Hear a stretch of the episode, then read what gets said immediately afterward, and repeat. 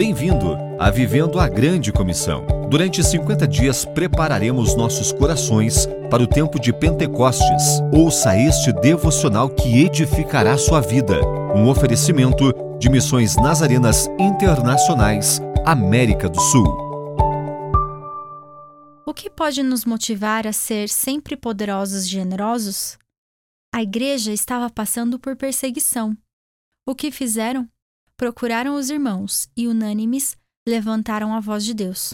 Eles pediram a ação de Deus, enquanto estendes a tua mão para fazer curas, sinais e prodígios por meio do nome do teu santo servo Jesus. O resultado foi que a igreja se tornou poderosa e generosa. Tendo eles orado, tremeu o lugar onde estavam reunidos. Todos ficaram cheios do Espírito Santo e, com ousadia, anunciavam a palavra de Deus. Da multidão dos que creram, era um só coração e alma. Ninguém considerava exclusivamente sua nenhuma das coisas que possuía. Tudo, porém, lhes era comum.